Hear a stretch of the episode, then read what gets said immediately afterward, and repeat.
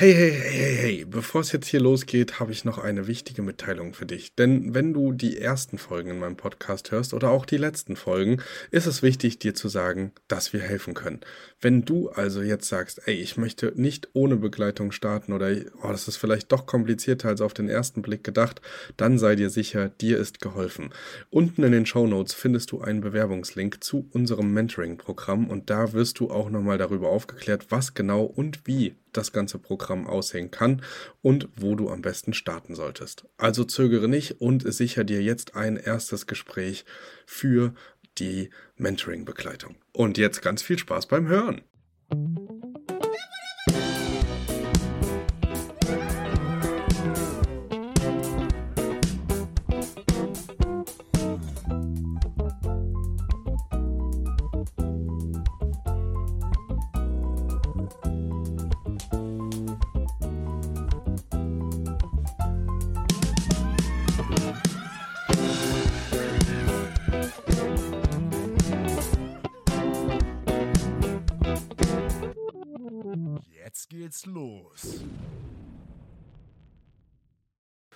Hallo und herzlich willkommen zu einer neuen Podcast-Folge und wir sprechen heute über das Thema, was hätte ich vor drei Jahren anders gemacht? Ich habe nämlich genau vor drei Jahren angefangen und ich muss sagen, es haben sich seit diesen drei Jahren so viele Sachen in meinem Kopf verändert, dass ich euch auf diesem Podcast gar nicht so richtig mitnehmen konnte. Also äh, jeder, der die Folgen chronologisch hört, wird diese Veränderung und den Mindset-Shift auch so ein bisschen mitbekommen. Aber so im Großen und Ganzen hat sich schon sehr viel getan.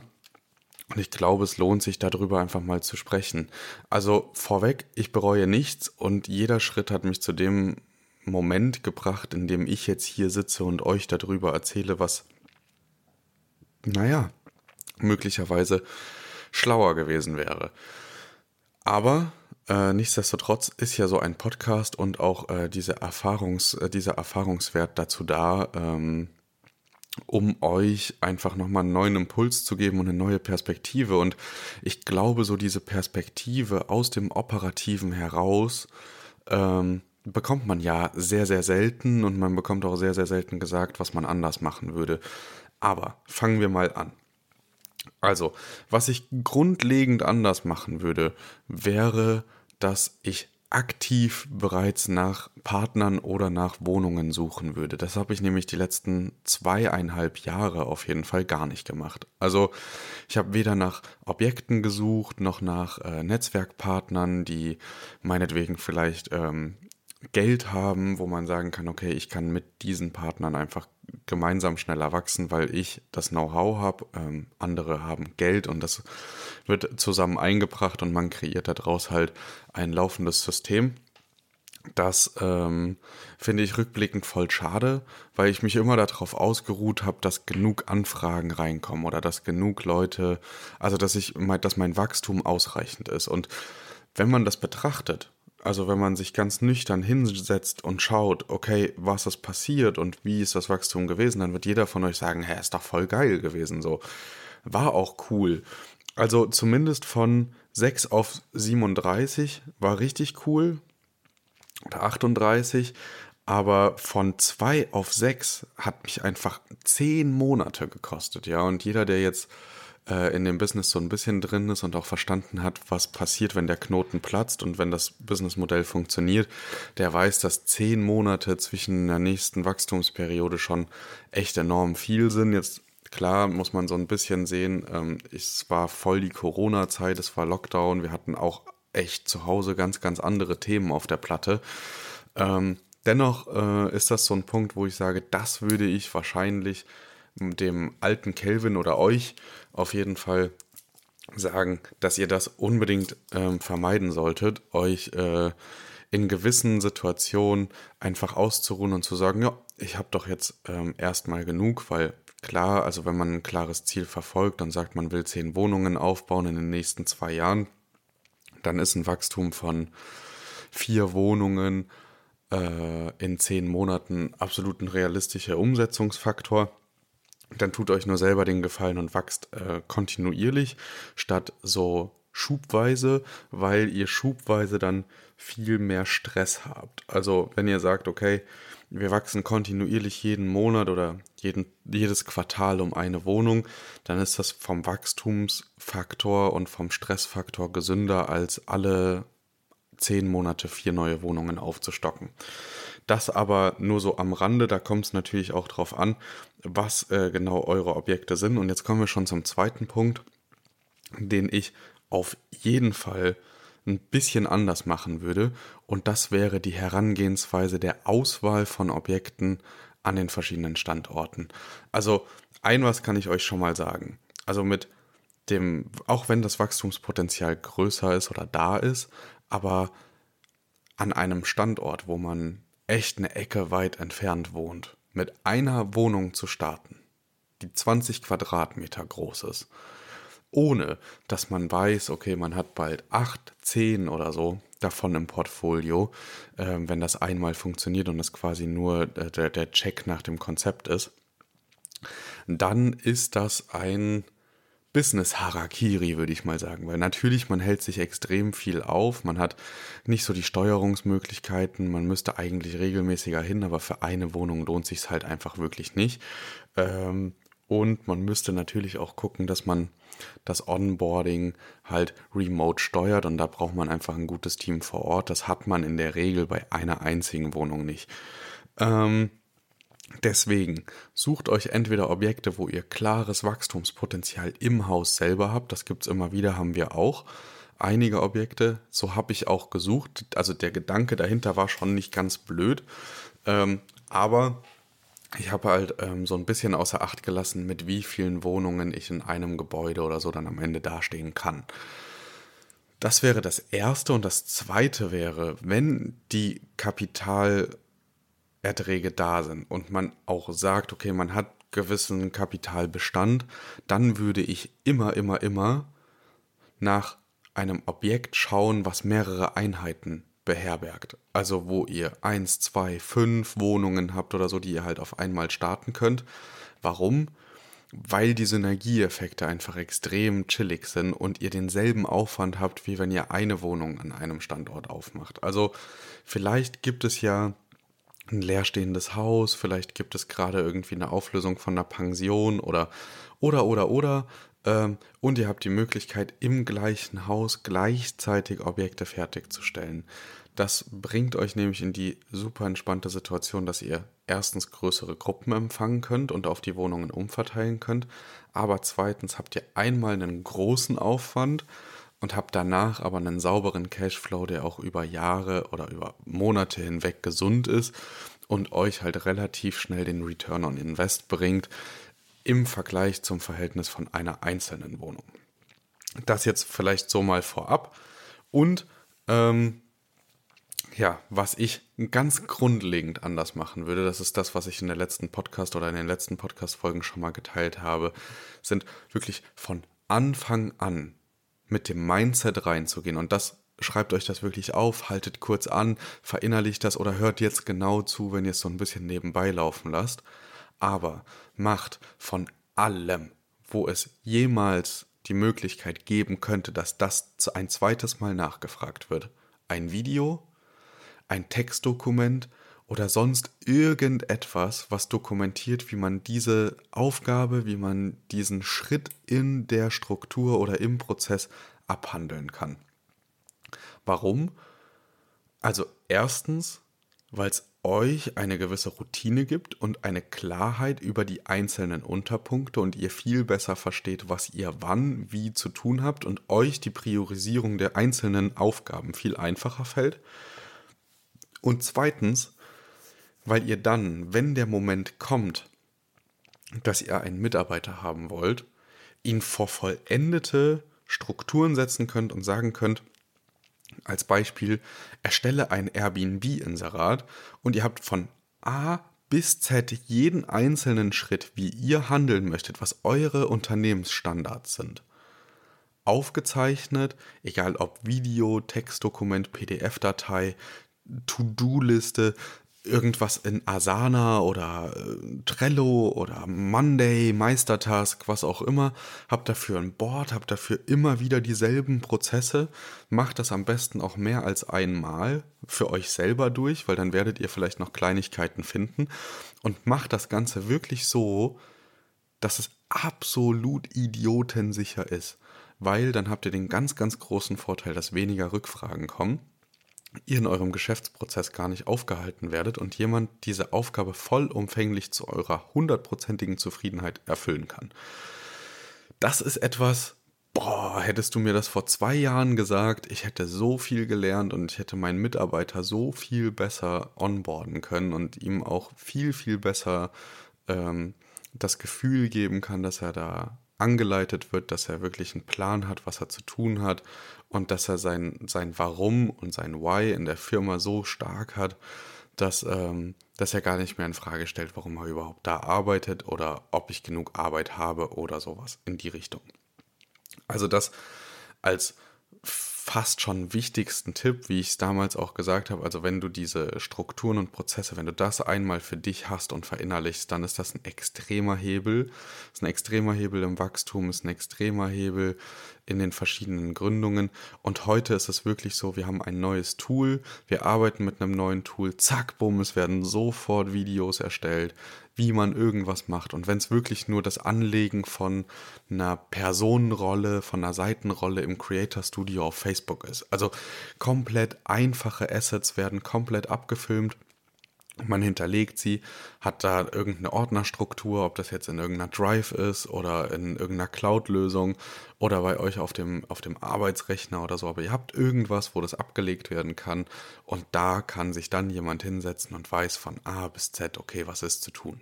Ja, ich soll eine neue Seite auf Facebook erstellen oder auf, auf Instagram oder soll da ein Profil anlegen und da irgendwas verknüpfen. Zack, da gibt es ein Video. Ich soll ein Inserat erstellen. Zack, es gibt ein Video. Video. Das ist ähm, für mich ein extremer Hebel und da sitzen wir auch Tag für Tag, Woche für Woche dran und verbessern dieses Unternehmen in, innerhalb dieser ähm, ja, Erklärungen permanent.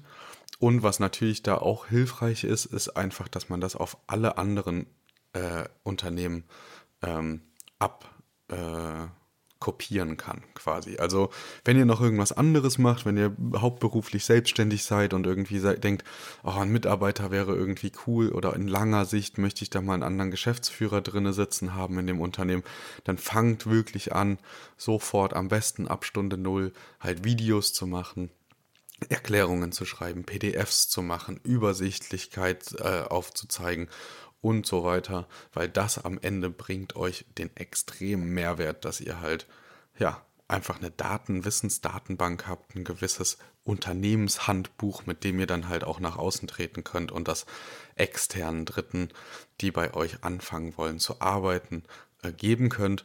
Und ihr könnt natürlich auch die Kommunikation mit Dienstleistern, die äh, Kommunikation mit Tools oder sonstiges damit ganz, ganz krass beschleunigen. Genau, also das ist, das sind so die Top 3 quasi. Also fangt an, kontinuierlicher zu akquirieren, akquiriert die richtigen Objekte,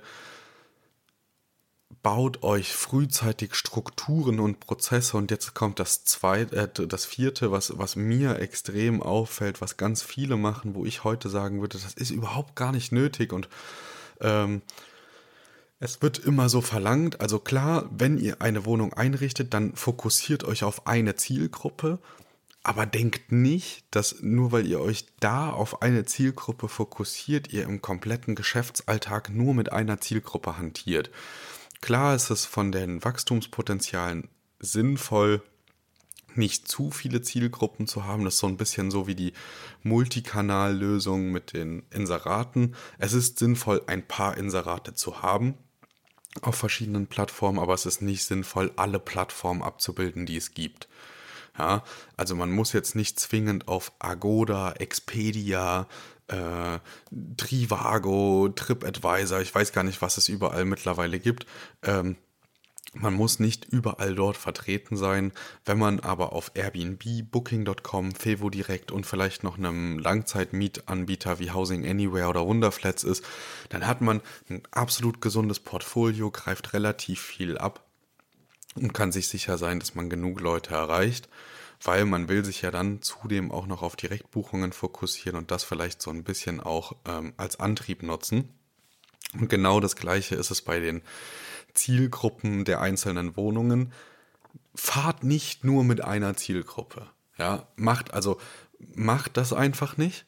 Also klar, ähm, man kann eine Zielgruppe sehr, sehr gut finden, man kann die auch favorisieren, aber überlegt euch trotzdem im Falle von, keine Ahnung, Bam Bam, Corona-Welle 28 oder so, ähm, was könnte da für die Zielgruppe blöd sein, was könnte für die andere Zielgruppe gut sein, was könnte wichtig sein und überlegt euch wirklich, ob ihr euch zwei, drei Zielgruppen aufbaut. Und das muss jetzt nicht Ferienwohnung und Monteure sein, das muss auch nicht irgendwie Monteure und Geschäftsreisende sein, ähm, sondern es kann auch einfach Familien und Paare sein. Ja? Also Familien wollen eher größere Wohnungen, Paare eher Studios und Einraumwohnungen, weil sie nicht viel brauchen, sie wollen die Stadt sehen und so weiter. Familien meistens zwei Zimmer, wenn nicht sogar drei Zimmer. Eltern schlafen vielleicht getrennt, Kinder schlafen getrennt. Auf jeden Fall möchte man abends, wenn das Kind eingeschlafen ist, eine Tür zumachen können und sich normal bewegen können, unterhalten können, Fernsehen gucken, Gesellschaftsspiele spielen, was auch immer. Ähm, das ist halt, das ist halt so ein Punkt, wo ich sage, okay, das ist dieser Zielgruppe schon sehr wichtig und das ist, äh, dann, dann sollte man darauf achten und genau das aber dann tun. So sagen, okay, das ist jetzt eine Wohnung für die Zielgruppe, das ist eine Wohnung für die Zielgruppe. Und dann hat man einfach einen gesunden Mix im Portfolio. Das ist ja so ein bisschen wie Aktiendiversifikation. Immer nur auf eine Zielgruppe setzen ist mit Sicherheit möglich. Ob es immer der schlauste und beste Weg ist, weiß ich nicht. Aber, also, oder beziehungsweise würde ich persönlich ganz allgemein sagen, das ist nicht so. Ähm, am Ende seid ihr aber selbst in der Entscheidung. Aber das vielleicht so als die fünf wichtigsten Tipps. Also einmal ähm, versteift euch nicht auf die Zielgruppe, fangt frühzeitig an zu skalieren beziehungsweise kontinuierlich etwas aufzubauen, äh, baut lieber konstant statt pulkartig auf. Also sprich äh, jeden, jedes Quartal eine Wohnung statt äh, alle halben Jahre mal vier oder sowas. Ähm, seid auf mehreren Inseraten bzw. Portalen vertreten, aber nicht auf zu vielen, genau wie mit den Zielgruppen. Und der wichtigste Tipp oder der für mich hallendste Tipp, weil ich den gerne viel früher umgesetzt hätte, baut von Anfang an Prozesse und Strukturen in die Richtung, in die ihr persönlich gehen wollt. Wenn für euch ganz klar ist, ihr wollt auf gar keinen Fall irgendwie ein Riesenunternehmen mit großer Personalverantwortung oder so, sondern ihr wollt dann viel reisen oder so, dann geht trotzdem davon aus, zu sagen, okay, ich brauche mindestens jemanden, der ans Telefon geht und der sich mit den Standorten wirklich gut auskennt, damit ich auch in Ruhe reisen kann. Oder, also, ne, guckt, dass ihr das dann gut an eine Assistenz abgeben könnt, die euch dann da sehr, sehr gut vertreten kann und in eurem Namen einfach auch mit den Gästen sprechen kann. Wenn ihr jetzt wirklich Konzernstrukturen aufbauen wollt, dann denkt schon in Abteilungen, denkt schon in möglichen Oberkategorien und priorisiert da die äh, gewinnbringenden Maßnahmen also alle einkommensgenerierenden Tätigkeiten, ähm, setzt da den Fokus drauf, aber verkrampft euch jetzt nicht zu sehr in äh, den Themen der Freizeitgestaltung oder wie komme ich am schnellsten aus dem Unternehmen raus, darum geht es gar nicht, sondern wie baue ich systematisch halt ein System auf, mit dem andere auch sehr gut arbeiten können und die Arbeit transparent dargestellt ist. Das wäre jetzt so der erste Schritt ähm, und alles andere, was ich gesagt habe, dahinter. Aber auch an der Stelle nochmal der Disclaimer, das sind alles meine Learnings. Das heißt nicht, dass alles, was ich jetzt hier gesagt habe, so in Stein gemeißelt. Das sind meine Tipps für den Start. Wenn du der Meinung bist, du möchtest mit einer einzigen Zielgruppe starten und das sind meinetwegen, du möchtest nur Monteurwohnungen machen, weil du weißt, auch unabhängig von Corona ist super chillig, du musst weniger Geld ausgeben für Deko und brauchst da nicht so ein gutes Händchen, das macht dir mega viel Spaß oder so, dann go for it, tu das, alles gut. Es sind, wie gesagt, nur meine Learnings und ich würde jedem empfehlen, mindestens mit zwei Zielgruppen zu arbeiten. Einfach auch, um zu sehen, okay, wie ticken denn die verschiedenen Zielgruppen, was haben die für Bedürfnisse und wie kann ich diesen denn entsprechend gerecht werden. Jetzt aber gar nicht viel mehr gesagt. Ähm, ich wünsche dir ganz, ganz viel Spaß beim Umsetzen der Tipps. Gib mir auch gerne mal Feedback, was so deine Must-Learnings sind. So, was hättest du anders gemacht, wenn du heute nochmal starten könntest, was würdest du von Anfang an anders machen, als ich es vielleicht gemacht habe? Oder was sind deine Strategien, die ich jetzt vielleicht gar nicht erwähnt habe? Ansonsten bleibt mir nicht viel zu sagen, außer ich wünsche dir ein wunderschönes Wochenende. Mach das Beste draus, äh, genieß das Wetter und wir hören uns nächste Woche. Bis denn.